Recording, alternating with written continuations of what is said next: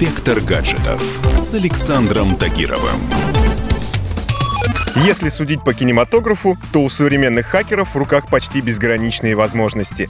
Они и Белый дом взломать могут, и нужного человека найти на любом краю Земли. В реальной жизни все не так просто. Однако новости о хакерских атаках появляются в заголовках довольно часто. То китайские умельцы украдут военные секреты США, то в сеть утекут личные фото знаменитостей. Шаг первый. Идентифицировать цели и ее слабые места. Они всегда есть. Об этом я узнал еще ребенком, когда взломал местную библиотеку. Однако порой в качестве цели хакеры выбирают совсем неожиданные вещи.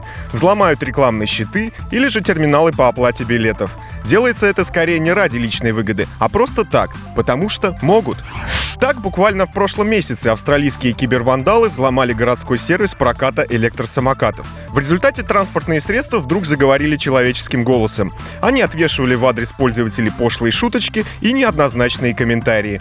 Если ты решил меня оседлать, то хотя бы схвати меня за волосы. Договорились? Так звучала одна из нескольких фраз, которые выдавали самокаты людям после аренды. Электронные рекламные щиты, пожалуй, самая распространенная цель для хакеров-любителей. Здесь они могут не только проверить свои способности, но и порадовать случайных прохожих. Как они только тут не развлекались. То нелегальный сайт прорекламируют, то начнут использовать огромные городские экраны в качестве монитора, чтобы поиграть в какую-нибудь игру. В мире сложных электронных устройств не приходится расслабляться. Хакеры могут позариться даже на самые неожиданные вещи, например, секс-игрушки. Так недавно британские исследователи кибербезопасности смогли без особого труда взломать целую линейку игрушек для взрослых. Дело в том, что производители подобных устройств уделяют слишком мало внимания вопросам безопасности. О чем они думают, совсем непонятно. На всех девайсах линейки этих игрушек стоял очень простой пароль. Подобрав его, хакеры смогли бы управлять ими удаленно.